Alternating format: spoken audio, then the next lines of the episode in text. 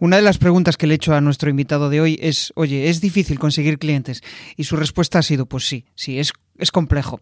Al final, cuando quieres llegar a un determinado sector, a una determinada, a un determinado público objetivo, pues tienes que eh, impactarle, tienes que llegar a él a, través de diferentes medios. Uno de los medios puede ser un podcast, un email.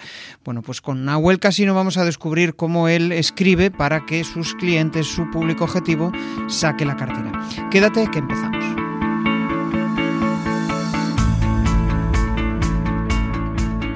Bienvenido a Comunicar más que hablar. Soy Jesús Pérez Santiago y este es el podcast de los que quieren crear su propia audiencia. A través de mi lista en jesusperezsantiago.com barra secretos, de forma periódica comparto contigo análisis de los mejores podcasters y también sus secretos para alcanzar a millones de oyentes hay cosas que las redes sociales unen y, joder, es inevitable aprovecharlas. Y en este caso, pues fue a través de Twitter, si no recuerdo mal.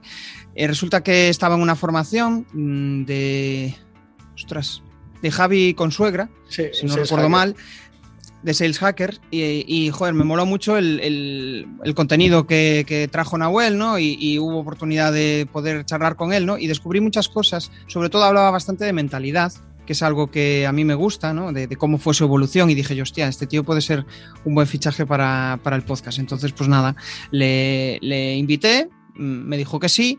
¿Quién es Nahuel? Pues bueno, Nahuel es un tío que se ha reinventado y mucho. Eh, si leéis su perfil de LinkedIn, pues ya lo sabréis, no os voy a adelantar nada. Así eh, le, le, le, investigáis un poco en LinkedIn. Pero eh, ya os digo que, bueno, pues eh, a, al propio estilo de Isra Bravo, o sea, ha pasado de algo totalmente diferente a trabajar como copywriter, que, como sabéis, pues es un trabajo complicado, el de saber escribir para vender. Es todo un, todo un reto, ¿no? Y hay mucha gente que dice que esto de escribir para vender, pues a base, tiene que gustarte y tienes que practicar y mucho. Y Nahuel, pues lo hace y vamos a saber cómo él, qué método usa para, para poder escribir, para persuadir y que la gente pues le, le, le quiera leer, que eso es otra, es un, un, reto importante. Muy buenas, ¿qué tal Nahuel? Pues encantado Jesús de estar aquí contigo y de poder charlar, hacer la sobremesa, ¿no? Juntos, que, que había ganas. Tal cual, tal cual. Yo aún estoy digiriendo aquí la, la comida.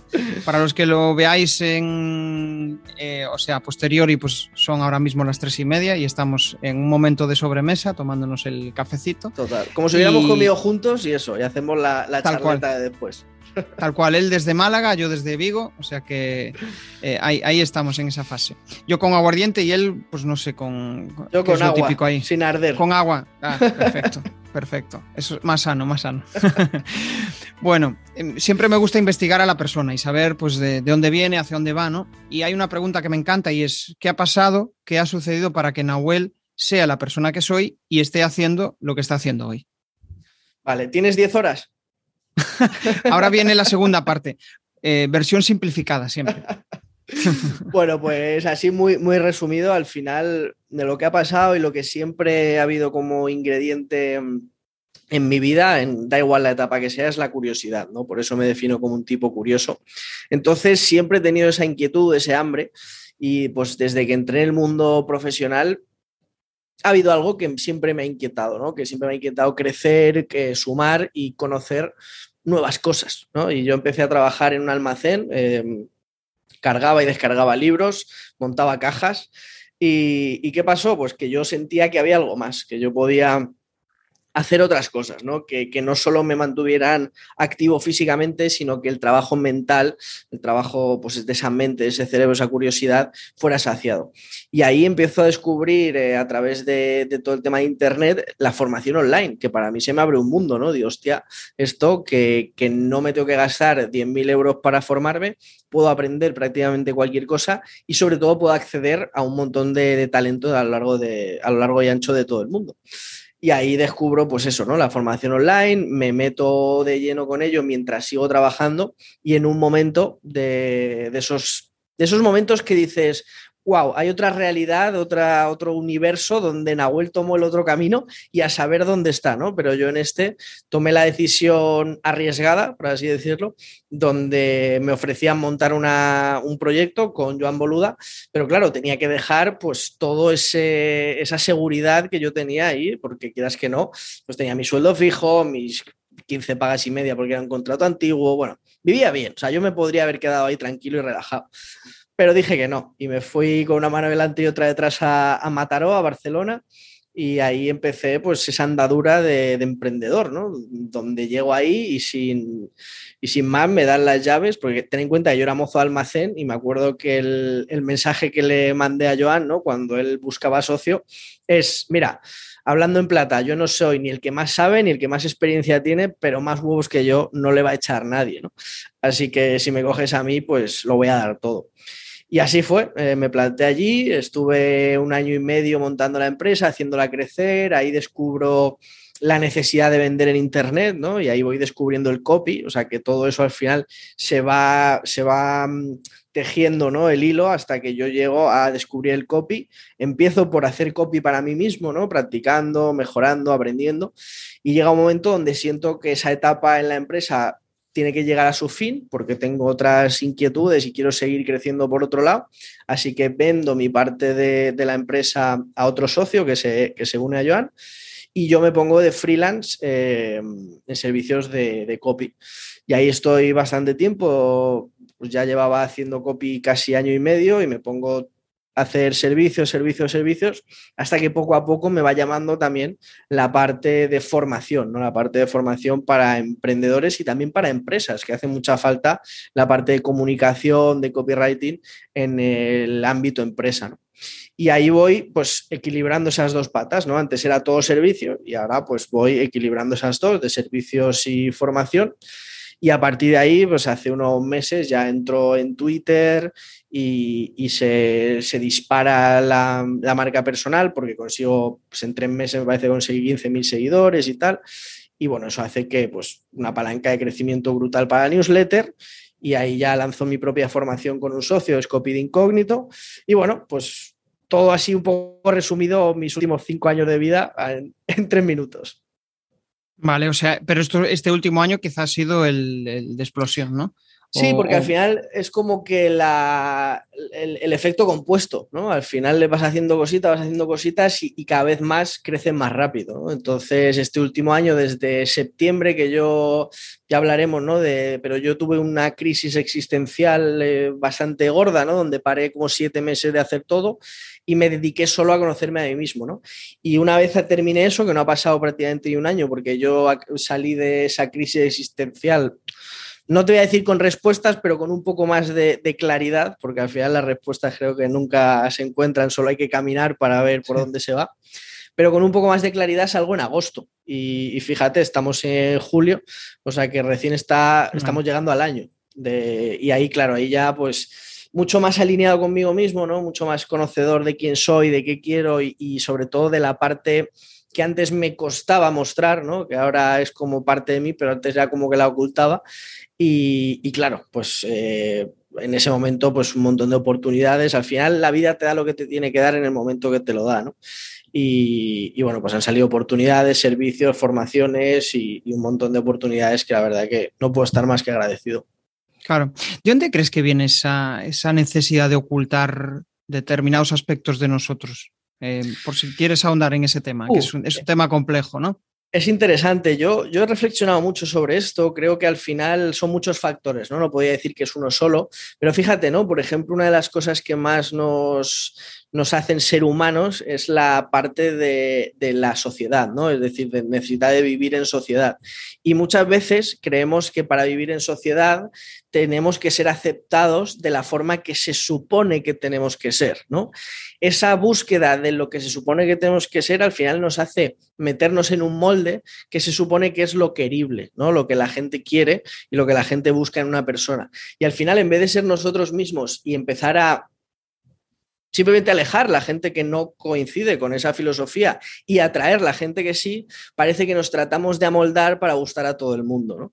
Y creo que ese es un error de base porque al final olvidamos lo más importante, ¿no? Escribía hoy sobre esto en un email que saldrá estos días, decía, es que vivimos más pendientes del qué dirán de nosotros que el qué digo yo cuando me miro al espejo, ¿no?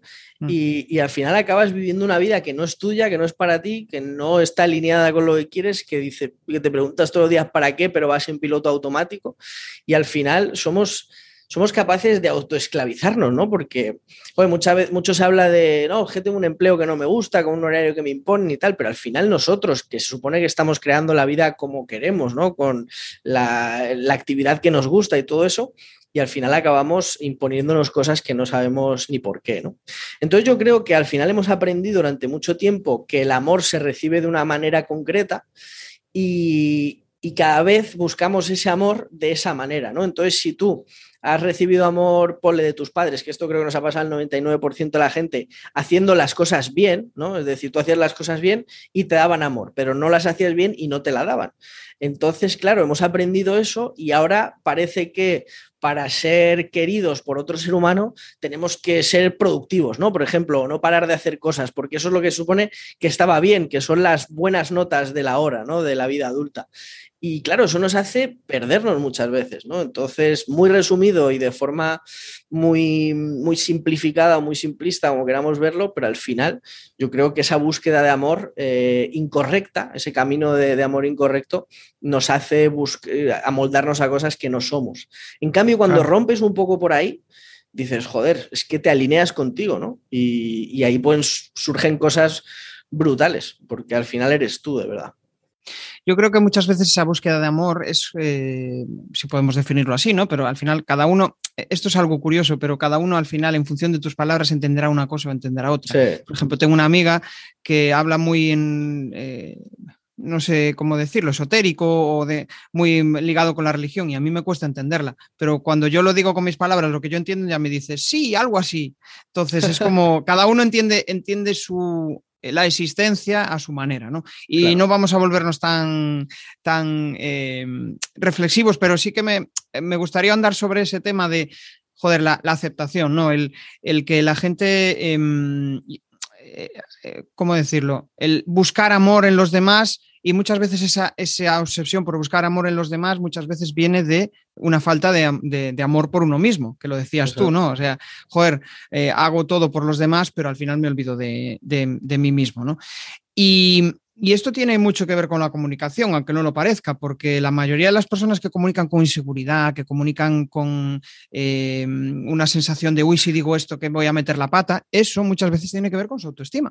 Y aquí claro. ves el síndrome del impostor, que, que todo, y, y, y, muchas veces empiezas a ahondar y dices, joder, es que tengo muchas inseguridades a la hora de comunicar. Y me tiene pasado con mentorizados, empiezas a investigar y, y al final, pues eh, son pequeñas cuestiones que están ahí sin cerrar. ¿no? Como lo que tú decías antes, yo no era capaz de hablar de determinadas cuestiones.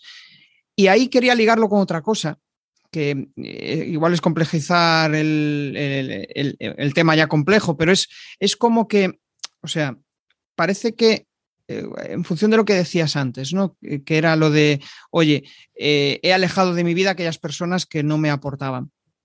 Yo también he pasado por ciertas etapas en mi vida que tenía esa sensación, pero llega un momento también en el que cuando te rodeas de gente súper igual a ti, te estás perdiendo gente complementaria, ¿no?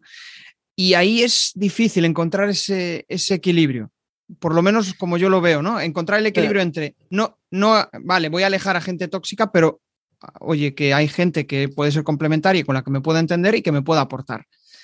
Claro, yo creo, yo creo, que aquí, eh, por un lado, es algo natural, es decir, no es algo que tú busques, porque yo no, no es que alejé a gente, no es que le dije tú aquí ya no, sino uh -huh. que al final cuando empiezas a ser tú de forma genuina, hay gente que se aleja. ¿No? Porque sí. no le gustas o porque antes eras de una manera más complaciente o más eh, buscadora de ese amor de forma que la persona le encantaba porque estabas por el otro y ahora cuando te empiezas a priorizar a ti mismo, pues parece que, que has cambiado cuando lo que has hecho ha sido simplemente pues, lo que gente desde fuera puede llamar egoísmo, que es simplemente cuidarte a ti para luego cuidar a otros.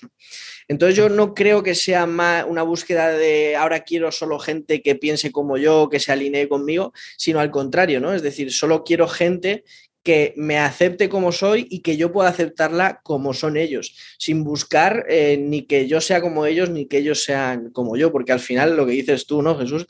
La riqueza está en encontrar gente que con respeto, con amor y con toda la sinceridad del mundo te diga, te quiero muchísimo, pero pienso que te la estás cagando o pienso que esto no es así.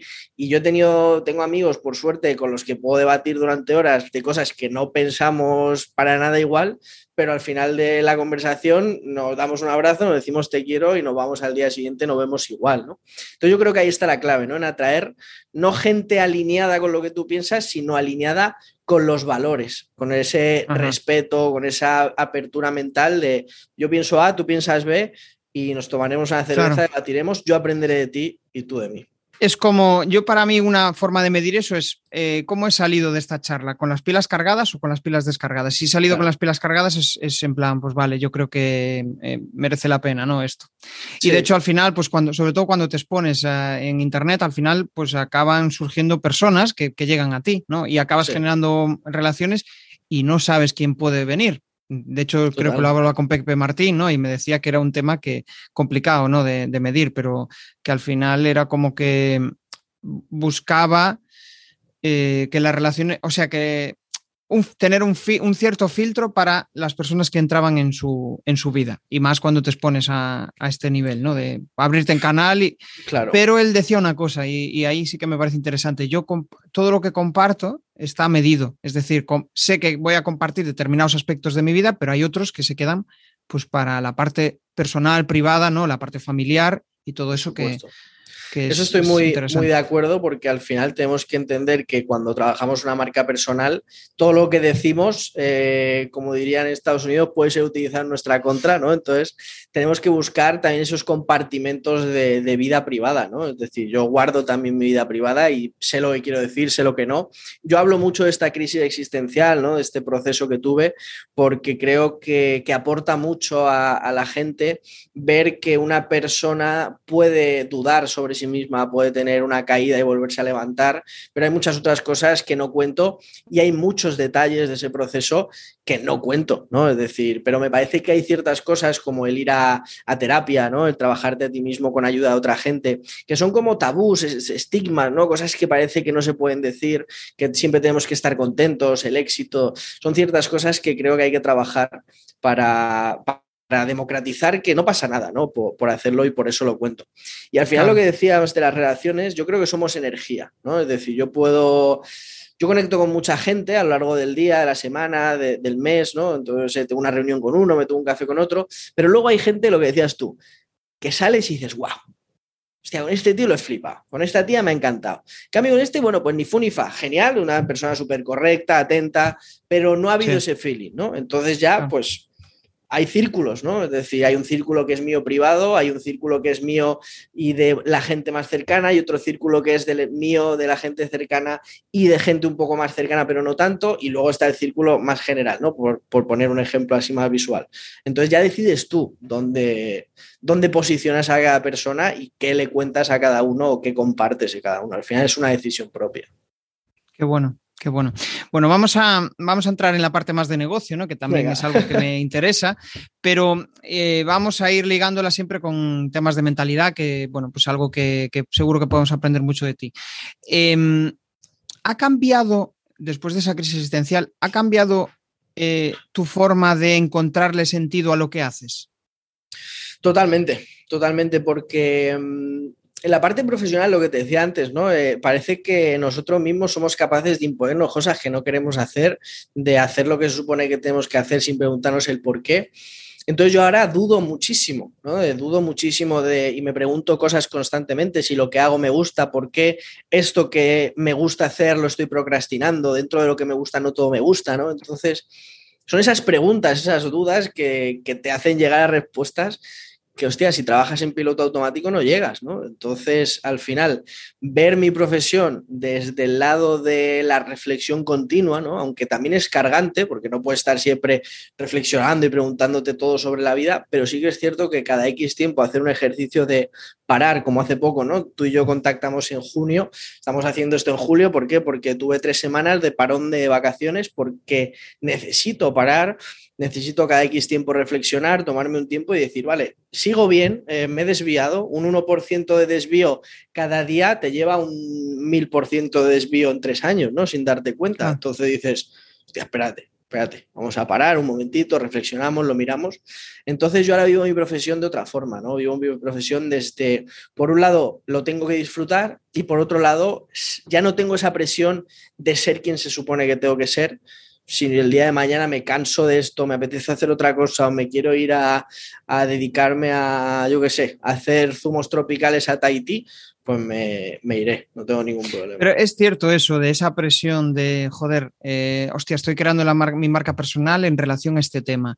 ¿Y si mañana pues ya no siento esa atracción o esa, claro. ostras, ¿qué va a pasar? Voy a ser incoherente, pero yo creo que el propio ser humano es incoherente por naturaleza. Cambiamos, el propio hecho del crecimiento personal hace que cambiemos de opinión y estemos más cerca de un sitio en determinados momentos o más cerca de determinadas personas en otros momentos. Eh, la vida es así. Eh, desde mi punto de vista. Permitirnos ese cambio, ¿no? Ese, cambiar de opinión, eh, ese, ese, crecimiento. Si te mantienes siempre en el mismo punto, pensando lo mismo, viendo las cosas igual, joder, la vida es maravillosa y tiene cosas que es que no puedes saber, ¿no? Es decir, yo qué sé. O te pongo un ejemplo, ¿no? Hoy estaba yo en mi casa, tenía un plan X y resulta que viene un amigo mío que fue mi primer compañero de piso en Barcelona, al que le quiero un montón y hace tres años y medio que no le veo. Coño, pues me lo he montado para no trabajar esta tarde y no trabajar mañana para poder dedicarle un poco de tiempo a él, ¿no? Es cierto que tenía un plan, que quería hacer X cosas, pero bueno, lo puedo mover de forma que al final tú vivas de, y tu vida se adapte a ti, porque si no es como que vamos al revés, ¿no? Y parece que nos tenemos que adaptar siempre a un molde y ser lo que se supone que tenemos que ser. Sí. Pero joder, o sea, tenemos que flexibilizar. claro, ni no sé si te pasa, pero, o sea, yo en determinados momentos escucho un podcast y digo, Buah, estás con ese podcast a tope, y pasa un tiempo y dices, pues ya no me hace tilín esto, voy a... Claro. Es que nos vamos evolucionando, vamos cambiando. Y así como cambian nuestros gustos, también cambia nuestra forma de... Es como, yo qué sé, si eres del Real Madrid, tienes que ser del Real Madrid toda tu vida. Igual, pues hay determinadas cosas que no te encajan y puedes cambiar de opinión, no pasa nada, ¿no? Pero yo sí que tengo esa percepción de, ¡buah! Eh, aquí en Galicia le llaman eh, vira chaquetas o algo así, creo que es como que, le da... Que, sí, un esquirol, ¿no? Que sí, justo, eh, que, ya no que ya no has cumplido el precepto de soy así y voy a ser así toda mi vida. es muy aburrido eso, desde mi punto de vista. Está el, síndrome del coste hundido, ¿no? Que, hablan en, inversiones, ¿no? Que cuanto más inviertes en algo, más te cuesta dejar de invertir, aunque estés perdiendo, porque claro, has invertido tanto y sigues invirtiendo, entonces es como la... Y dice, a ver, a ver, para un momento, para un momento, vale, yo me he dedicado tres años al copywriting, pero ahora me encanta el SEO. Bueno, pues dedícate al SEO, joder, que la vida está para disfrutarla y que cuando te vayas a morir, lo único que te vas a acordar es lo que has hecho por ti, no lo que han pensado otros, el hate que te han dado o lo que pensaba el panadero que te dijo, ah, qué cabrón, ahora haces otra cosa, ¿no? Te va a dar igual. Sí.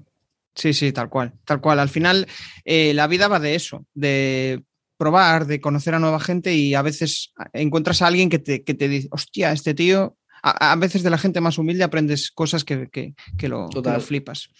Bueno, vamos a ir centrándonos en el tema profesional y, joder, supongo que buena parte de tu día lo dedicas a escribir. Entonces, em, si tuvieras que decir lo, eh, la tarea, la cuestión más importante que haces en tu día a día, la más importante de todas, ¿cuál crees que es? Es buena esa pregunta. A ver, profesionalmente, eh, yo creo que lo que más me ayuda en mi día a día es, es escribir, obviamente, el email diario. ¿vale? Es decir, es ese compromiso conmigo mismo de, escribir mi mail para mis suscriptores de la lista. Después, la parte de contenido, todos los días publico contenido, tanto en LinkedIn como en Twitter.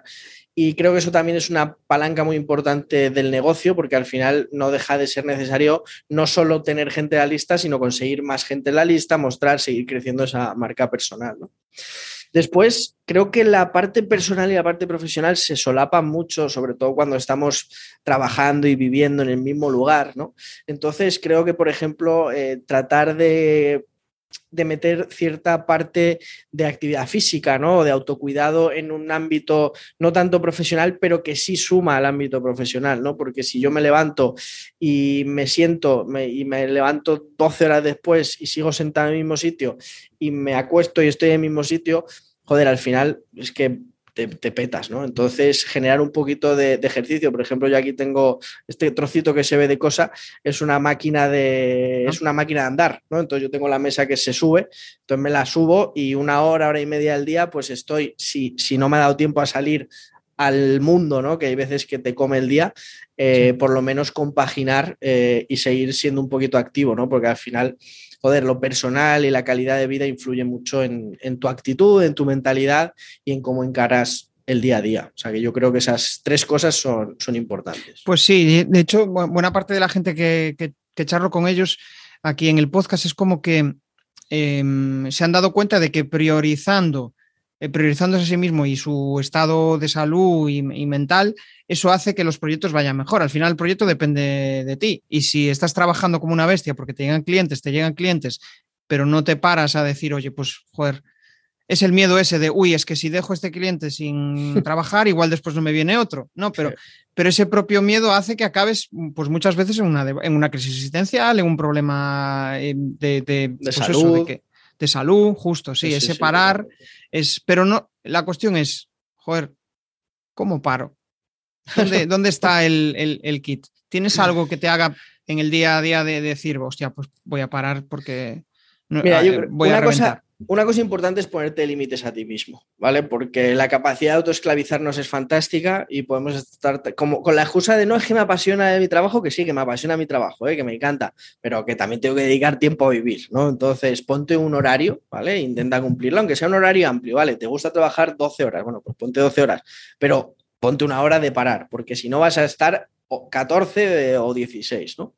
Y por otro lado, eh, reflexiona mucho, lo que te decía, ¿no? Eh, pregúntate constantemente, eh, por ejemplo, ostras, he disfrutado, o sea, porque estoy en mi casa, estoy trabajando en lo que me gusta. Sí, obviamente puedo tener un poco de estrés porque le he dicho al cliente que le entrego el 25 y el 24 a las 12 y no le he entregado nada. Vale, ok, es genial, puede pasar pero no puedes vivir así toda la vida. Es decir, no puedes vivir estresado toda la vida, no puedes eh, vivir sin ganas de hacer lo que se supone que te gusta hacer. Entonces, reflexiona mucho, ¿no? Pregúntate mucho qué tal, cómo pueden mejorar, eh, escribe. Yo, yo tengo aquí mi diario, eh, mi diario personal. entonces, yo aquí todas las mañanas y algunas noches también, a modo de, de eliminar, escribo, ¿no? Escribo el pensamiento, escribo qué me pasó ayer, o escribo cómo puedo hoy encarar el día, o escribo cómo me siento, qué me pasa. Al final, esa parte de escritura, que no es tanto para la venta, sino más para autoconocimiento, es muy terapéutica y también me ayuda mucho a entenderme y a conocerme un poco mejor.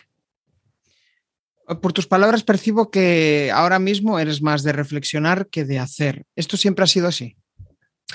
Eh, no, yo creo que hay que hacer. Lo que pasa es que para hacer eh, de forma, para, hacer sin ser un pollo sin cabeza, tienes que reflexionar antes de hacer. Y, antes yo era de estos que cogía y decía, voy a hacerlo todo a la vez. Entonces voy a empezar con LinkedIn, con YouTube, con Twitter, con no sé qué, voy a hacer esto, lo otro. Y al final tenía encima una cantidad de cosas que digo, no, no, yo desde que tuve esta crisis en, en agosto decidí Tres meses solo me iba a dedicar a newsletter y tres meses estuve escribiendo un email al día. Una vez pasaron esos tres meses, seguí escribiendo en la newsletter y abrí LinkedIn. Una vez eh, abrí LinkedIn y estuve X meses, me metí en Twitter. Y entonces es como escalonado, ¿vale? Ahora a partir de agosto, septiembre voy a abrir otra nueva, otro nuevo canal de captación, pero poco a poco, paso a paso y asentando las cosas, porque es que si no, al final eh, abarcas, te crees que puedes abarcar todo y el que mucho abarca poco aprieta y al final te hundes. O sea, era como que, em, corrígeme si me equivoco, pero era como que antes querías hacer, hacer, hacer y al final un mes, pasaba un mes y lo dejabas todo, ¿no?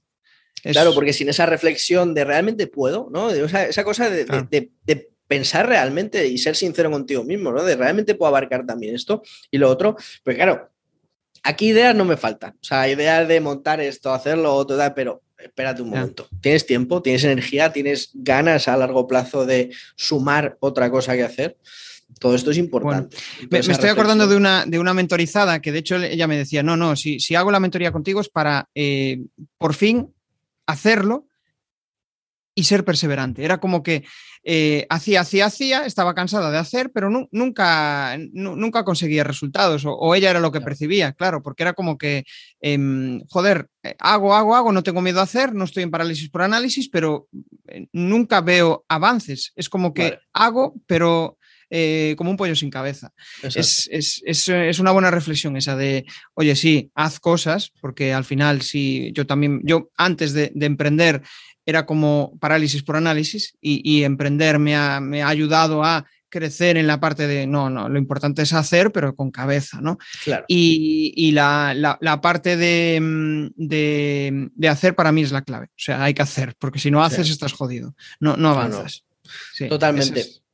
Yo creo que al final está en el equilibrio. ¿no? Es decir, equilibrio entre, pues igual que no puedes estar trabajando todo el día y tienes que ponerte un horario, decir, vale, voy a reflexionar, vale, pero ¿cuánto tiempo voy a reflexionar? ¿El resto de mi vida? No este es el tema, ese es el problema. ¿Cómo lo soluciono? Me doy tres días. Venga, la mejor solución la intento hacer. No funciona, busco otra, ¿no? Pero no puedes estar ni todo el tiempo reflexionando ni todo el tiempo haciendo sin pensar. Claro. Hace un rato decías que el, email diario era, vamos, tu tarea clave, lo, lo, más importante para ti, ¿no?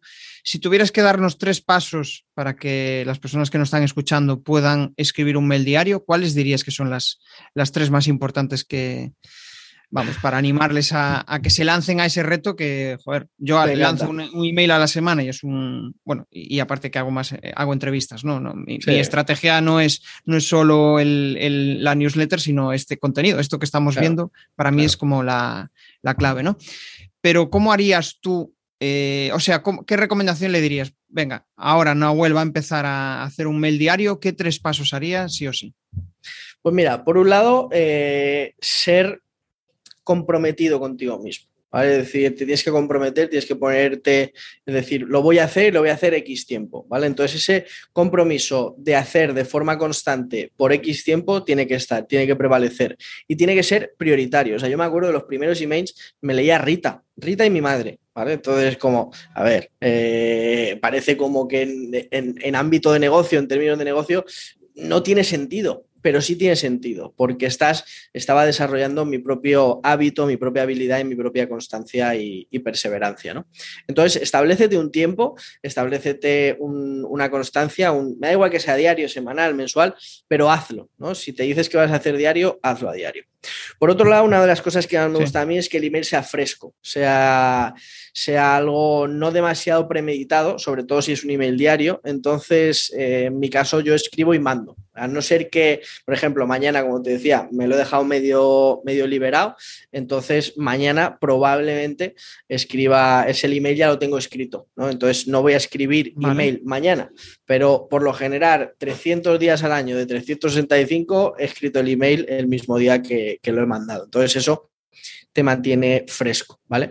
Y luego, eh, último punto que me parece clave es no pensar demasiado sobre el email. Es decir, lo escribes, y no lo reflexiones demasiado porque siempre vas a ver que hay algo que mejorar o que esto no me ha quedado tan bien o podría... Como vas a enviar un email diario, envíalo y mañana mejoras y mañana mandas otro y mañana otro y mañana otro. Y es en esa perseverancia donde realmente consigues mejorar. Había una, hay una historia muy, muy cortita que cuenta James Clear en su libro de hábitos atómicos, donde habla de una clase de fotografía y dividieron a los alumnos en dos grupos.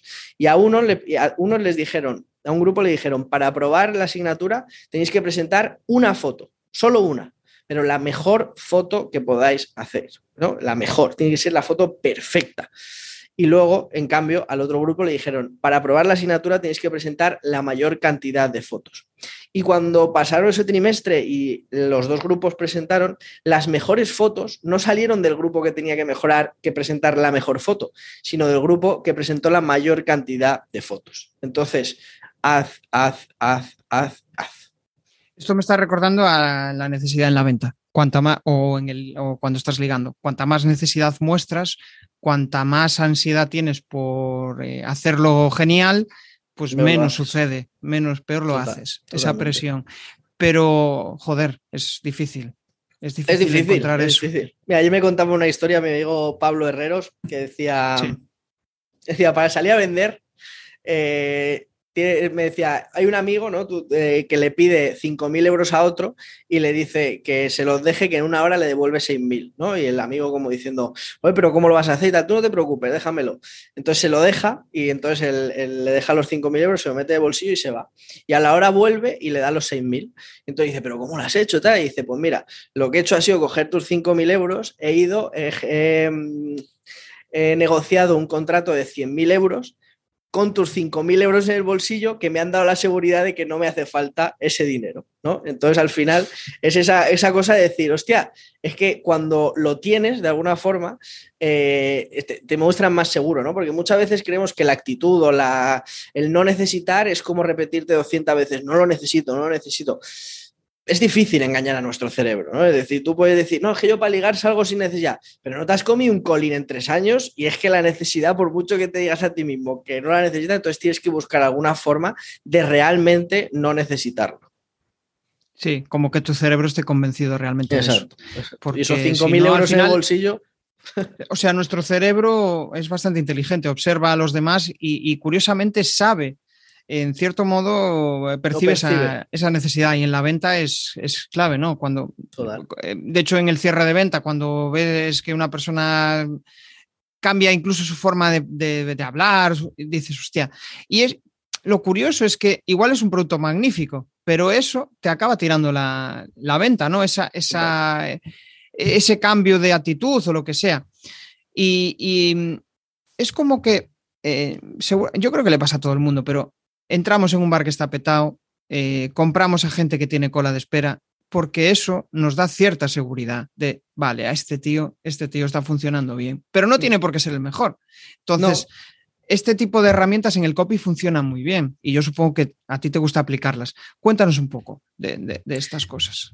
Al final eso es psicología humana. Es decir, muchas veces parece que tenemos que aprender ventas, pero, pero solo aprendemos ventas, ¿no? Pero es que para vender lo que necesitas entender es cómo funciona esto. Y, y, para aprender cómo funciona eso hay ciertas cosas que son básicas, ¿no? Es decir, ¿por qué funciona eso? ¿Por qué liga? ¿Por qué? Mira, es que hablando de ligar, que has puesto el ejemplo, la típica frase que nos han dicho a todo el mundo, joder, cuando te echan novia, ligan mucho más. Claro, pero ya no es solo porque tú ya no muestres necesidad es porque hay otra persona que se ha tomado el tiempo de investigarte y seleccionarte a ti como opción, entonces yo, como ser humano y cerebro que busca ahorrar calorías, digo, coño, si otra persona ha hecho la investigación y ha visto que esto era una buena idea, pues yo me ahorro esa investigación y ya doy por hecho que eso es una buena idea. ¿Vale? Entonces es como, hostia, eh, aquí es lo mismo, si 10 clientes ya han elegido a esa persona, yo no hace falta que investigue tanto. Me voy a fiar de que 10 personas han investigado y han elegido a esa persona. ¿Vale? Entonces al final es esa preselección y la preselección funciona muchísimo en ligar, en ventas, en copywriting, en, en la vida en general, ¿no? Es decir, sí. el popular es popular ¿por qué? Lo curioso ¿Qué es fue que... primero? ¿El huevo o la gallina? Ya. Lo, lo, curioso es que es, normalmente ese tipo de opiniones tienen que venir de personas a las cuales eh, tienes un cierto vínculo. ¿Por qué? ¿Por qué digo esto? Porque muchas veces ves un, unos testimonios en una web y no surten ese efecto de, de, la, eh, de, la, prueba social, ¿no? Por decirlo de alguna manera, dices, ¡guau! ¿Cuántos testimonios? No yo sé, que no, como que... Yo creo que no es necesario sí. que tú tengas vínculo, sino que sea creíble. Porque, claro, si yo te pongo una uh -huh. foto de stock y, el, testimonio es muy bonito. Trabajar con Nahuel fue fantástico. Que no te dice nada.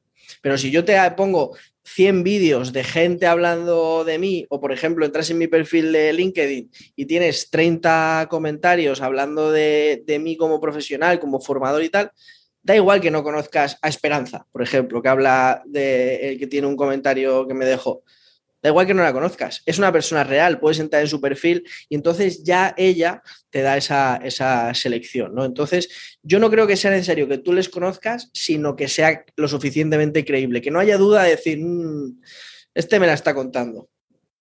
Sí, ya te entiendo. Es como que mm, no, el, el, texto tiene que ser natural, que fluya, que no esté forzado, que no digas, tienes que decir esto, esto y esto, ¿no? O que sean eres maravilloso, reales, eres fantástico. Claro, que se demuestre, que, se, que no haya que haya detrás a alguien. Genial. Al final la confianza es el mayor activo para la venta, ¿no? Que decías qué cosas nos ayudan a vender. O sea, si yo, por ejemplo, ¿no? Mi madre me dice, oye, he visto unos yogures fantásticos y los he comprado y son buenísimos, cómpralos.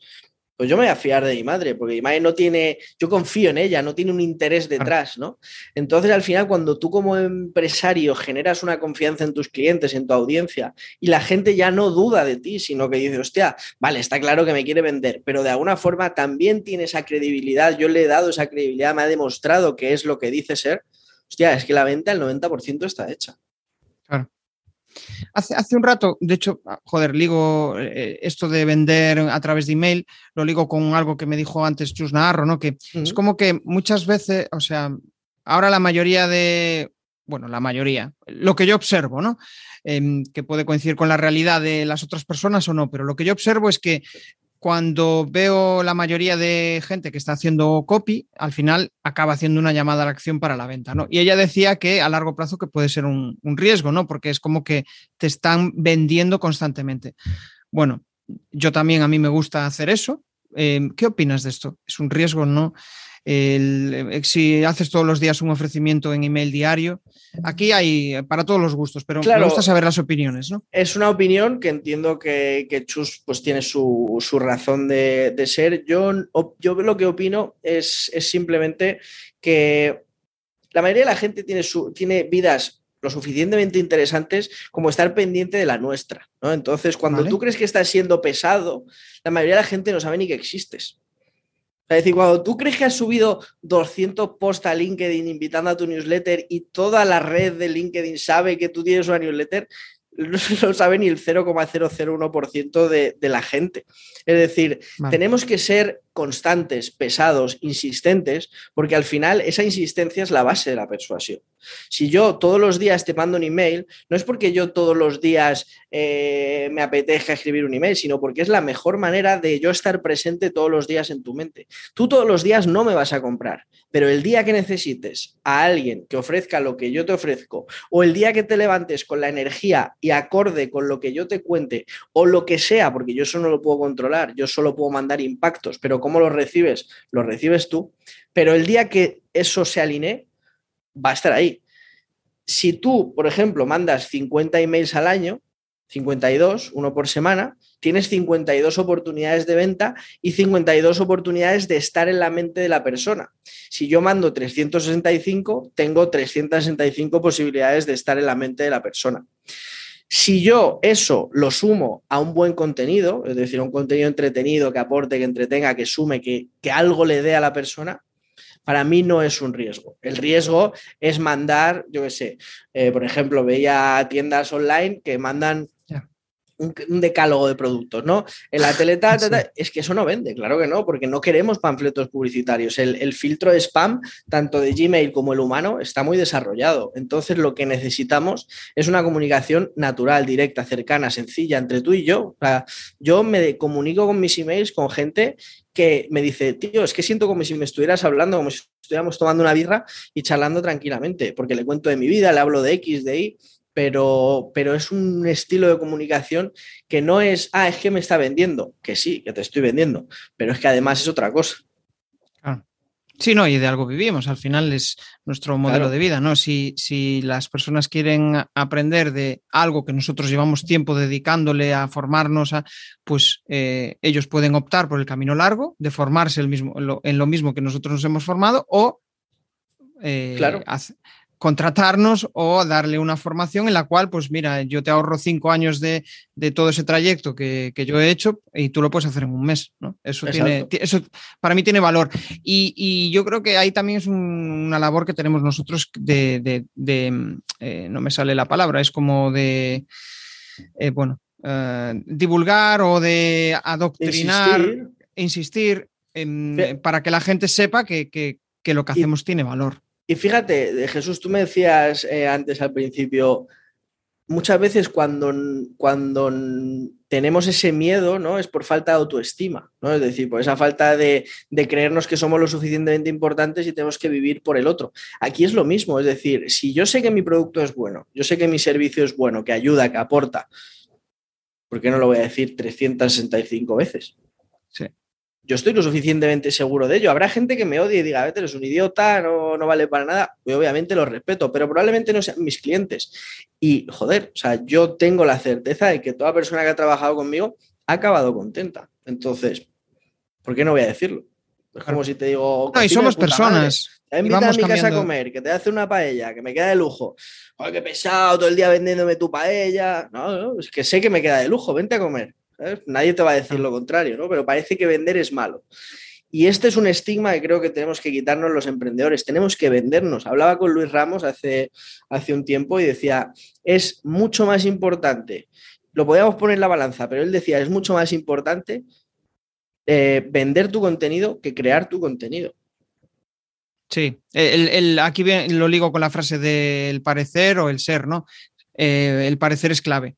Después el ser tiene que ser, porque si no, no vas a darle continuidad. Pero si no lo pareces, puede ser la hostia que no, que no vas a conseguir. Imagínate que tú haces este, este contenido, pero luego no lo compartes, o no lo mandas a la newsletter, o no cortas un trocito y lo publicas en Instagram. Y, te lo ve tu madre, tu tía, y dices, coño, pero es que entonces, ¿para qué estoy haciendo este esfuerzo de una, dos, tres horas a la semana si no lo está viendo nadie? Entonces, si dedicas tres horas a crear contenido, para mí tienes que dedicar 20 a vender ese contenido. Esto por aquí, acuérdate que hice esto por allá, tal, tal, tal, entre un meses otra vez, porque esa venta es la necesaria. Entonces, yo respeto que la gente no quiera vender o que le parezca que es de pesados o lo que sea, pero es que es lo que volví al principio. Nos creemos que todo el mundo está pendiente de nosotros y no nos conoce ni el tato. Entonces necesitamos estar presentes y que un día por X o por Y llegue ese impacto y diga, ostras, no te conocía. Por ejemplo, tú y yo nos conocimos a través de un impacto, pero antes no nos conocíamos y a lo mejor yo pensaba que era muy pesado el LinkedIn. Y fíjate, tú que eres una persona activa, que tenemos mucha gente en común, ni siquiera me conocías, ¿no? Entonces es como, hostia, ¿Por qué Cierto, nos conocimos en Twitter. De hecho, yo creo que te envié el mensaje en Twitter y no fue en LinkedIn y no hubo, em, no hubo ese match, ¿no? Que podría... Y tenemos personas en común, tenemos, eh, somos. Nunca te había visto en LinkedIn. No, no, no. De hecho, tenemos el mismo número de contactos en LinkedIn, más o menos, sobre 2000. O sea, estamos ahí. Sí, sí, sí. Es, curioso, sí. Y, hay personas que igual en, A mí me tiene pasado, me dicen, joder, no paras, no paras. Y, y es cierto, no paro, pero yo no tengo esa sensación de, hacer tantos contenidos. Pero las personas que te están observando o lo que, te están viendo, pues tienen la visión sesgada de su realidad, que es esa. igual solo tienen 500 contactos en LinkedIn y tú eres el que más contenido genera. Entonces, pues dice, joder, este tío es un pesado. Totalmente. Es un sesgo al final, no me acuerdo cómo se llama, pero tú te compras un coche amarillo y de repente todos los coches que ves son amarillos, pero no es que haya aumentado el número de coches amarillos que pasa por tu calle, es porque los ves más, porque estás más predispuesto a verlo. Entonces al final, pues con vender pasa lo mismo. En el mundo, fíjate, esto me doy cuenta mucho, eh, Chus, tú, yo, vivimos en un mundo que creemos que es el mundo, pero en realidad es un micromundo. La mayoría de la mm. gente no sabe lo que es el copywriting, no le molesta que le envíen un email entretenido para vender, pero como nosotros estamos dentro de ese mundo emprendedor, parece que todo el mundo lo hace. Pero la mayoría de la mm. gente no crea contenido, no está atenta a lo que hacemos y lo que necesita justamente es lo que nosotros ofrecemos. Y para llegar a ellos tenemos que insistir, insistir, insistir me da la impresión al final, sobre todo desde que empecé a emprender, que nuestra misión es, como siempre, llegar a mercado, a, audiencias nuevas, ¿no? Que, que, compren nuestro producto. Y, joder, hay mucho por explorar, ¿no? Pero es como un trabajo siempre de estar picando para los nuevos, ¿no? Al final llega alguien, te conoce, dice, bueno, este tío está guay, pero ya llega un momento que, bueno, pues ya he aprendido todo lo que necesitaba de él y ahora me, tengo que, que conquistar a otro. Ahí es donde va la pregunta. ¿Qué diferencia ves entre audiencia y clientes? Yo no estoy, no estoy de acuerdo contigo y te explico por qué. Porque creo que al final hay como un... últimamente estoy dibujando mucho porque me, estoy aficionando a la comunicación de ideas a través del dibujo, ¿vale? El doodle, ¿no? Que lo llaman. Y, y estoy publicando bastante eso. Y, mm, y obviamente, igual que en el funnel de ventas, eh, al principio hay mucha más gente que al final, ¿no? En el funnel de contenidos es un poco lo mismo, es decir, la gente que te descubre y tiene suficiente es mucho más al principio que al final. Entonces, a medida que tú vas creando más contenido, digamos, para distintas fases del funnel, lo que vas haciendo es ir eliminando a la gente que ya tiene ese suficiente, pero hay gente que siempre va a querer más, ¿no? Entonces, al final, yo creo mucho contenido en Twitter, por ejemplo, mucho contenido en LinkedIn, después creo menos contenido, pero mucho más afinado en la newsletter, después también eh, puedo crear un contenido X, sea a lo mejor en un podcast o colaboraciones como estas, y por último, tengo mi contenido de pago ¿no? Entonces, obviamente siempre va a haber menos gente que llegue ahí, pero no creo que siempre tengamos que estar atrayendo a nueva audiencia, sino que por un lado tenemos que atraer a nueva audiencia, que eso siempre es necesario, pero también tenemos que darle a la audiencia esa escalera de valor que entra una vez empieza a pagarte, ¿no? Entonces tenemos el funnel de contenido gratuito que lleva al punto de pago y ese punto de pago ya empieza el funnel al revés, o como quiera llamarlo, que es una escalera que va subiendo, ¿no? Entonces, a mí, por ejemplo, me compras el libro que tengo de, 30 euros de, cómo hacer buenos titulares, ¿no? Y vale, perfecto, me compras eso. Y mañana me compras el 3-pack, esa mentoría que tengo de tres sesiones. Y mañana me compras el curso de tal. Y mañana me compras la mentoría. Entonces, poco a poco vas teniendo diferentes cosas alineadas con lo mismo, pero que, te aportan diferentes, ámbitos del negocio. A esto, eh, y ahí sí que coincido contigo, a esto le veo validez cuando ya tienes una audiencia creada, ¿no? Cuando ya tienes... Pero em, vamos a ponernos en el lugar de alguien que está creando su propia audiencia. ¿Qué buen consejo le podrías dar ahí? En plan, para, para que consiga, para que sienta o para que consiga crear su propia audiencia, porque a veces la tienes pero no lo sientes, ¿no? Igual hay gente que con mil suscriptores ya tiene una audiencia, ya se cree que tiene una audiencia y ya la tiene, probablemente.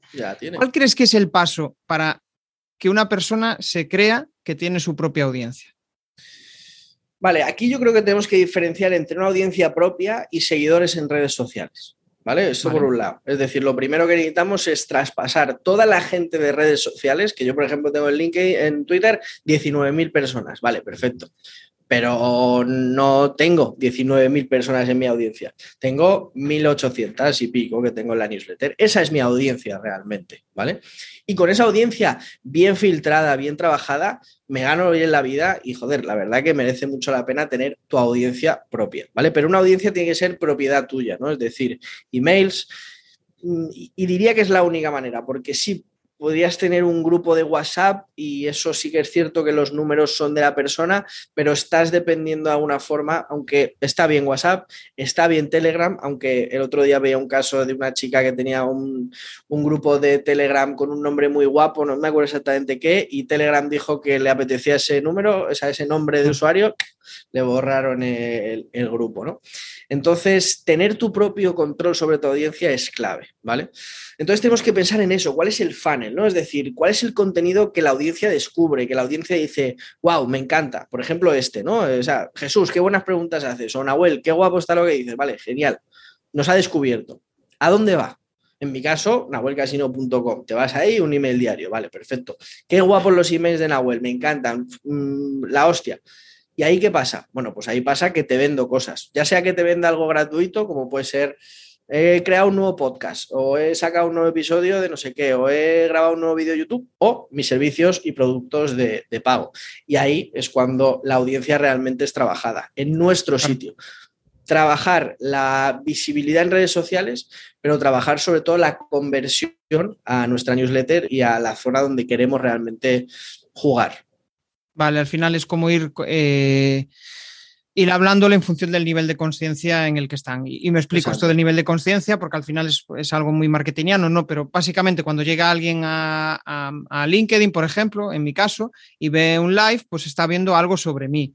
Pero cuando llegan a mi newsletter es porque ya ha habido un interés previo en algo que yo le he dicho. Y ahí, pues yo podré, como ya ha avanzado su nivel de conciencia sobre, joder, me mola lo que dice Jesús porque habla de cómo crear una audiencia. Ah, pues mira, hostia, él tiene un servicio de crear audiencia. Voy a ver cómo, qué habla de ello. Le hablo de ello todas las semanas y puede llegar un momento en el que me compre. Entonces es como eh, en función de ese embudo, de ese funnel, ir hablándole a tu audiencia en función del interés. Y has dicho una cosa que es lo de vender. O sea, vender, eh, Mm, a ver si consigo decirlo de otra forma. Es como, has dicho, em, vale, pues a veces les vendo productos, otras veces les vendo un live o les vendo un, eh, un contenido en, este una entrevista de otra persona. Justo este live. Eso es una venta también. Te estás vendiendo a ti mismo. Aunque no es un producto, pero sí estás em, poniendo en valor lo que estás haciendo para que la gente vea ese live y a raíz de lo que escuche ahí, pues diga, hostia, este tío me mola, voy a comprarle, ¿no? Que puede ser una, alternativa. Vale, vamos a entrar en, polémica. ¿Crees que hay burbuja de mail diario? Creo que el mail diario es algo que antes, cuando Isra empezó a hacerlo en 2018, era algo diferenciador y que hoy en día no es más que algo más. Es decir, hoy en día eh, escribir un post en redes sociales ya no es diferenciador, por así decirlo. ¿vale? Es cierto que luego ves los números totales y dices, joder, pero si es que el 99% de usuarios de LinkedIn no publica contenido. ¿Cómo no va a ser diferenciador? Y es cierto, pero llega un momento donde ya no es algo tan rompedor, por así decirlo, cuando lo hace todo el mundo, cuando todos los copywriters tienen un servicio de email diario, es cierto que deja de ser diferenciador. ¿Qué pasa? Que aquí entra en juego dos cosas. Por un lado, la constancia y perseverancia, de la que hablábamos antes. Mucha gente que se mete, porque parece que el email diario, como Irra eh, ha vendido un montón y Monje vende un montón y, y, lo trabajan muy bien, tú abres un email diario y todo el mundo llega a tu cara, mándame tu email, véndeme tus cosas. Y claro, te das cuenta que no es así, que hay que trabajar de otra forma, que hay que ser constante, que si les funciona a ellos y hay mucha gente, a mí me funciona, que nos funciona es porque hacemos cosas y lo mantenemos en el tiempo. Y claro, el oportunista de turno que llega, lo abre y se frustra a los tres días, es, eso ahí acaba cayendo por su propio peso. Y por otro lado, la, lo que te decía antes, ¿no? ese aporte de entretenimiento, de diferenciación de algo que no está tan visto. ¿vale? Es decir, joder, pues em, si tú coges el email de Irra y lo copias tal cual, pero le pones tu nombre, no va a funcionar, porque lo que funciona es que lo haga Irra, porque Irra es así. No es porque tú hagas lo mismo que él te va a funcionar de la misma forma, ¿no? Entonces, no creo que haya burbuja, creo que es algo que siempre va a funcionar, pero cada vez, y esto es la hostia, a mí me encanta y me pone cachondo, cada vez necesitas que se haga mejor, que sea más fino, que ese, ese sector eh, se, hace cada vez más eh, competitivo y solo van a perdurar los que los mejores, por así esto es como Esto es como en el podcast, ¿no? Al principio pues te podías grabar, bueno, y te puedes seguir grabando, si es un nicho súper muy específico y tienes tu audiencia, pero ahora sí si, yo qué sé, entras en el nicho de la comunicación y quieres hacer un podcast sobre comunicación, pues como no partas ya de un micro o a un sonido de, mm, determinada calidad, pues la gente dice, hostia, todos los podcasts suenan bien, este suena mal, no, lo voy a descartar, ¿no? Pues con los mails pasa lo mismo, es en plan, uy, eh, me está escribiendo algo que mm, sí, pero joder, con el otro aprendo más, ¿no? Por, decirlo de alguna manera. Em, vale, la pregunta del millón, eh, ¿por qué la gente te sigue y te compra? Y esto, esto aquí ah, te, voy a dejar pensar, ¿vale? Porque no es una pregunta fácil, pero em, mucha gente, cuando le hago esta pregunta, me dice, eh, pues eso tienes que preguntárselo a mi audiencia, ¿no? no, no, yo espero, que tú me saberlo tú. Y es muy fácil, es, lo que te decía al principio, es confianza. O sea, decir, si yo eh, te he dicho, por ejemplo, el 2 de septiembre, ¿de acuerdo? 2 de septiembre de 2021 a partir de hoy te voy a mandar un email todos los días y no he fallado ningún día, eso es confianza. Eso es, eso es confianza. Yo te he dicho que iba a hacer algo y lo he hecho. Si te he dicho que iba a publicar todos los días en Twitter durante seis meses y llevo cuatro meses, cinco meses y he publicado todos los días, eso es confianza. Si yo estoy eh, todos los días publicando en LinkedIn y me muestro y aparezco aquí en un directo contigo y acepto eh, tus preguntas y respondo y me abro y tal, eso es confianza. Y la gente al final compra por confianza, compra porque la persona que está al otro lado le ha transmitido algo. Es cierto que el copy y que la estrategia de ventas y que los lanzamientos y que todo eso puede funcionar, pero al final vende mucho más la confianza, vende mucho más el, hostia, es que confío en esta persona. Es que no hace falta que me hagas un PLF, un lanzamiento de 18 vídeos con 400 emails. Es que, es que ya Isra vende porque es Isra y porque lleva cuatro años mandando emails. Eso es confianza. Ah. Entonces al final la gente me compra por eso. Y yo creo que cualquiera que sepa lo mínimo de ventas debería saber que vende porque genera confianza en la otra persona. Luego, obviamente, ah. tu producto tiene que ser bueno, la transformación que ofreces tiene que ser la que busca el cliente, tienes que ofrecer esos resultados, pero joder, es que sin confianza no hay nada. Hmm.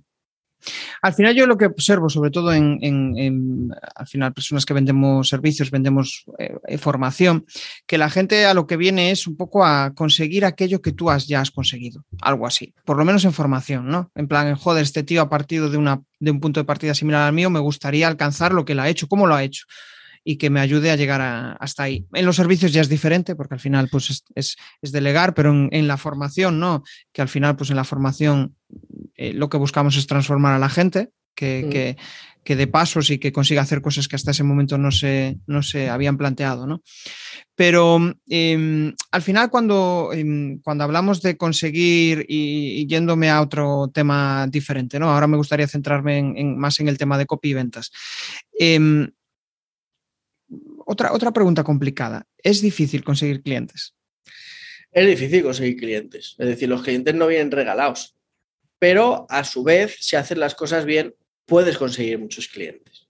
¿A qué me refiero? Es decir, lo mismo que te decía con el email diario. Porque tú hablas, porque tú digas, ah, voy a mandar un email diario, no va a llegar toda la gente a decirte, oh, sí, por favor, mándame tu email diario y véndeme que quiero comprarte. No, no, no funciona así. Lo que pasa es que si tú consigues generar esa confianza, vuelvo a la confianza porque me parece la clave, eh, vas a conseguir vender. Y si, y obviamente yo, eh, te decía, ¿no? Yo mando 365 impactos de venta al año. ¿Vale? Pues probablemente la mayoría de la gente no me compre en el impacto 1. Y la mayoría de la gente no me compra en el 150. Y a lo mejor la mayoría de la gente no me compra en el 300 pero el día 468 se ha levantado con hambre, se ha comido un donus, le ha llegado la devolución de Hacienda y, la herencia que le ha dejado su padre y dice, coño, pues en ese momento sí me apetece comprarte la mentoría. Entonces, se trata de perseverar, de estar, de, mostrarte. Y por eso es importante, pues lo que tú estás haciendo con estos vídeos y la newsletter, lo que yo hago con Twitter, con LinkedIn, con la newsletter, al final el estar ahí, el mostrarte, el, mostrar que eres un profesional, que te avalen también obviamente esa confianza a la que hablamos antes de tus clientes anteriores, reseñas, lo que sea. Y todo eso al final lo que va generando es una imagen de ti en la mente del cliente que cuando quiere lo que tú ofreces, dice, coño, pues voy a comprarle al que confío, ¿no? Y así es como consigues clientes. Claro. O prospección. Yo no hago mucha prospección, porque por suerte desde que empecé trabajo la marca personal y entonces eh, me viene más gente de la que yo he necesitado ir a buscar. Claro. Sí, depende del servicio y si estás lanzando algo nuevo, pues la prospección. Pero si empiezas de cero, pues prospectar es muy bueno. Sí, sí, sí, te da a conocer. Em, estaba pensando mientras, mientras hablabas en algo que yo creo que es, es interesante. Y de hecho se me ha ido el santo al cielo. Voy a seguir y después seguro que vuelve esa, e, esa reflexión que te iba a hacer. Pero em, mientras, ¿sabes? Es una de las cosas que me ayuda mucho a... Cuando empiezo a verbalizar, de repente fluyo y consigo que esas cuestiones que tenía ahí en mente salgan. Entonces, mientras, estaba, mientras estaba cerrando se me ocurrió una idea chula, pero bueno, se me ha ido. volverá si eh, tiene que volver. Con lo cual, con lo cual eh, ya volverá. Em, vale, vamos a ligarlo con, el tema de copy ventas, ¿no? O sea, joder, hay mucha gente que quiere escribir bien, quiere escribir y vender. Y tú hablabas antes de que eh, una de las claves para vender era la confianza, ¿vale? Pero me gustaría que me dijeras algo diferente, o sea, eh, a nivel de cualidades de persona, aparte de la confianza, que entiendo que es clave, ¿qué tiene que tener una persona a nivel de, mm, de característica personal para conseguir escribir y que con, esa, con esos copies que haga, que venda. ¿Qué característica personal? O sea, me refiero a nivel de, personalidad. Mira, eh, a nivel de personalidad, yo creo que obviamente lo que necesitas es conectar con las personas, ¿no? Es decir, yo con mi manera de ser conecto con gente, pero hay otra gente que me rechaza. Y es normal, es decir, yo no, mi, mi, personalidad no es una personalidad que conecte con todo el mundo. Entonces, con la gente con la que no conecto, rara vez me va a comprar. Rara vez una persona va a decir, mm, este tío no me cae bien, no me iría a tomar una cerveza con él, pero le voy a contratar.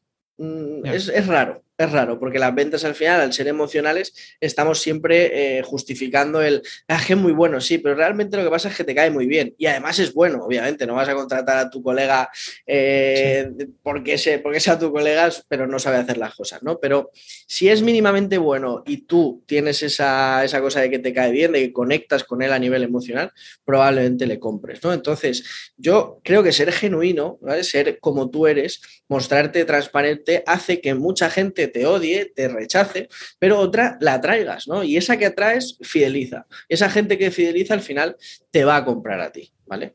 Luego, por otro lado, obviamente, habilidades necesitamos todos, es decir, conocer la psicología de ventas, cómo funciona, ¿no? El, el poder utilizar la urgencia, pero sin caer en humismos, ¿no? El, poder entender qué es lo que la persona compra y no es tu producto, sino es esa transformación, por ejemplo, de la que tú hablabas antes, ¿no? Cómo mostrarle esa transformación, ese, ese puente que tú le brindas para pasar de, como tú decías, el punto A a donde quiere estar, que es esa transformación, ¿no?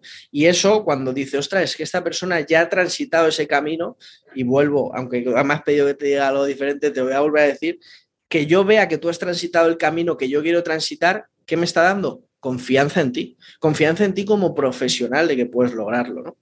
Y luego una cosa muy importante que pasa desapercibida es el conocimiento del mercado, porque mm, necesitamos conocer a la gente a la que le vamos a vender antes de venderla el error que comete mucha gente es creer que necesitan crear un producto perfecto y después es como que abres el bosque y dices, venga, ahora voy a encontrar a alguien que me lo quiera comprar. No, hazlo al revés, abre la ventana, mira y di, ostras, es que mira lo que le está pasando a esta persona, que no consigue hacer esto. Hostia, pues voy a crearle una solución para que consiga hacerlo.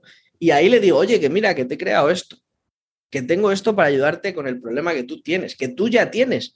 No estoy inventándome nada, no estoy creando algo y luego tratando de encajarlo en tus problemas. Estoy viendo tu problema y, ahí trabajando una solución para ti. Entonces, para mí, esta es la clave, ¿no? Crear productos que solucionen ya problemas existentes, porque el copyright y las ventas y prácticamente nadie puede crear una necesidad en el mercado. Podemos crear diferentes productos que cubran las necesidades ya existentes, pero detectar eso es clave. Y luego en el mercado, en el mercado en el que nos movemos, depende en qué mercado te quieras mover, en qué sector, en qué ámbito, vas a tener que hacerlo de una forma o de otra. No solo importa el producto y el problema que soluciones, sino cómo se lo das a la persona porque a lo mejor yo, mi manera de ser, nunca va a conectar con el directivo de BBVA, no sé, porque no me pongo traje, voy en, chanda, en camiseta así eh, barata y me pongo un vaquero. Entonces, es, es, mi forma de ser, es decir, no necesito ponerme una camisa, pero probablemente nunca voy a conectar con esa gente, ¿no? Entonces, tengo claro mi mercado y no solo el problema que tiene, sino cómo transmitirle el valor que le ofrezco a la persona que quiero que me compre. Esto me, estoy acordando de uno de los mensajes que, que, me lanzó uno de mis primeros mentores.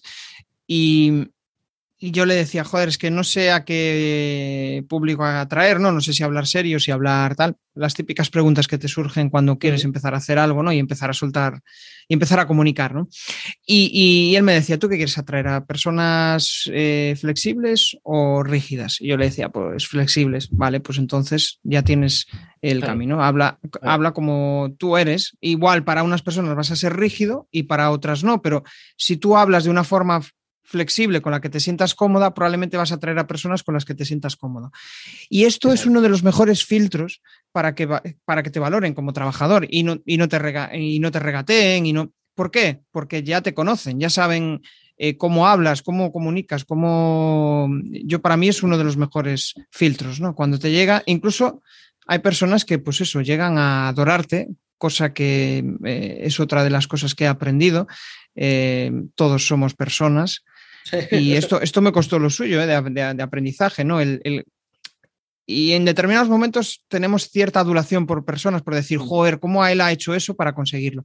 Pero hasta que tú no te pongas a hacerlo, olvídate, no vas a conseguir nada. Por mucho que, que, adores a gente y dices, joder, este tío tal, lo único que haces es machacarte. Machacarte pensando en, joder, este tío hizo esto y yo no, yo no, lo, he, no lo he conseguido.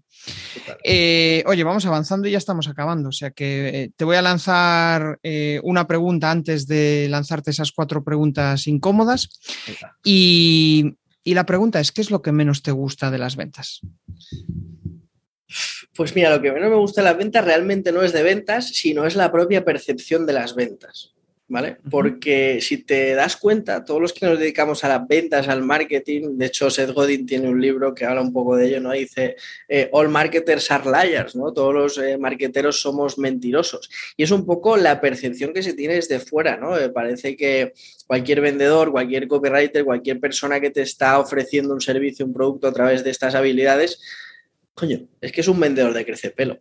Entonces es cierto que, hay que lidiar con eso, hay que lidiar con esa reticencia, ¿no? O con las personas que dicen, no, es que no es bueno vender todos los días, porque al final yo lo entiendo, yo entiendo que es una de las profesiones que más necesario es y que a la vez más denostada está en cuanto a la gente que la necesita y en cuanto a los propios... Eh, pertrechadores, por así decirlo, de la, propia profesión, ¿no? Entonces, eh, eso es lo que menos me gusta. Eh, creo que hay que hacer un trabajo de justamente quitar ese, ese, estigma, ¿no? Sobre, no, no vendas mucho, que eres un pesado, o no vendas todos los días, o no, es que no hay que vender tanto cuando vender, cuando lo que vendes es bueno, cuando lo que vendes ayuda, cuando, joder, es que nos tenemos que ganar la vida y estamos haciéndolo de la manera en la que creemos que es bueno y está aportando algo, tenemos que vender. Entonces, una de las cosas que creo que más me menos me gusta, pero a la vez más creo que hay que trabajar y por lo tanto más trabajo,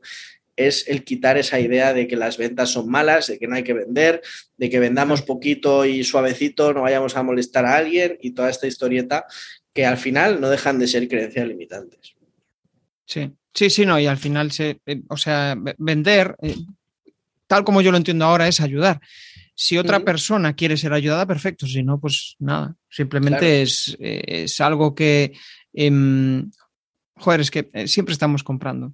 Es que hay que desligar esa idea del vendedor de crecepelo. O sea, que ya no estamos vendiendo un, cuento de, un cuento de testículo de cabra para crecer el pelo. Vale, que si me vendes eso, obviamente, pues no lo quiero, pero joder, que te estoy vendiendo una consultoría para ayudarte a comunicar mejor. Y toda la gente que ha pasado por aquí comunica mejor. Bueno, pues yo te vendo eso todos los días porque confío en ello. ¿no? Entonces, esto es lo mismo, es decir, confiemos en nosotros, en lo que vendemos y vendamos, porque cualquier persona que se dedica a los negocios, cualquier persona que se dedica al marketing y que se gane la vida con ello, te va a decir que es que las ventas es el oxígeno. El oxígeno en cualquier negocio. No me puedes decir, ah, respira pero poquito y suave, no vayas a ofender a nadie. Si es necesario para que yo viva, pues lo mismo con las ventas. Necesitas vender para tener un negocio exitoso, necesitas vender para mínimamente sobrevivir como freelance. Entonces, vende todos los días, vende cuanto puedas. Claro, genial. Con elegancia. Bueno. Sí, sí, sí, con elegancia, con, eh, con, gusto, con salero. Como, tú eres, disfrutándolo, ¿no? Porque. Eh, y, y, yo creo que, o sea, cuando estoy, cuando yo estoy haciendo eh, este podcast, ¿no? Y al, principio de la entrevista digo, joder, eh, hoy me lo voy a pasar bien porque va, vamos a tener una persona de la cual vamos a aprender mucho este, este, estoy vendiendo la charla. Es que sin, claro. si no. por ejemplo, tú has vendido tus servicios. Tú has vendido tus servicios al principio. Y, coño, ¿qué pasa? Ahora toda la gente que está viendo va a decir: es que mira Jesús, que nos ha traído un tío que lleva una hora y media hablando y, mira todo lo que nos ha dicho, pero qué cabrón Jesús, porque nos ha dicho tres segundos de que ofrece servicios. Uf, mejor no lo digas la próxima, no la... vayas a ofender. claro, lo bueno de eso es que ahí ya también estás cualificando a gente. O sea, personas que quieren que van a lo gratis, pues ya obviamente dicen, no, este tío me va a vender algo siempre, pues ya está, es que vivo de eso, ¿no? Pero a cambio te doy algo. Y, el otro día estaba escuchando un podcast y de repente escuché y me metió un anuncio de Aquarius, ¿no? Y otra persona igual diría, o mi yo del pasado igual diría, joder, pero qué pesada con este anuncio de Aquarius. Y digo yo, hostia, qué guay, cómo ha conseguido de no tener eh, patrocinio a, cómo ha hecho esto, ¿no? Eh, eh, la curiosidad, ¿no? De, decir... ¿Cómo cambia la ah, perspectiva, eh? Claro, claro, al final es, es es eso. Vale, pues bueno, vamos a entrar en la fase ya final. Cuatro preguntas, eh, donde yo le llamo preguntas incómodas. Ahí ya depende un poco del interlocutor. Pero em, lo que busco es que respondas o bien con una palabra o con una frase. Entonces, la, primera pregunta es: em, ¿qué crees que persuade más a nivel de compra? ¿Un vídeo, un texto o un audio? Un texto, pero el texto a su vez puede ser la base de ese vídeo o ese audio. Porque es el eh, guion. Tú puedes generar un guion. Ah, vale. Vale, vale, vale. Tiene trampa ahí, claro. o sea, no importa el formato, sino lo que importa es lo que cuentes. Sí, yo creo, pero yo creo que al final como copywriter el texto es muy persuasivo, pero hay determinados momentos o, formas en las que conectas con un vídeo, porque al final te miro a cámara, puedo jugar con la voz, ¿no? Puedo jugar con movimientos y esto también conecta. Claro, estoy pensando pues el típico vídeo, ¿no? Cuando estoy haciendo una landing algún vídeo, pero antes previamente he hecho un, texto donde está todo muy hilado para, para, bueno, pues donde te toco tus dolores, tus cuestiones que yo creo que te pueden ayudar a, a dar el salto. Vale, el mayor error que has cometido escribiendo. Es que no lo sé, el mayor error que he cometido escribiendo, esa es buena. Eh, no escribirlo, no escribir. No escribir. Porque, porque al final eso era más eh, perfeccionismo que, realmente escribir. Escribir y lanzar. No conseguías dar el paso. Vale. Eh, la primera cosa que harías si hoy lanzaras un nuevo proyecto.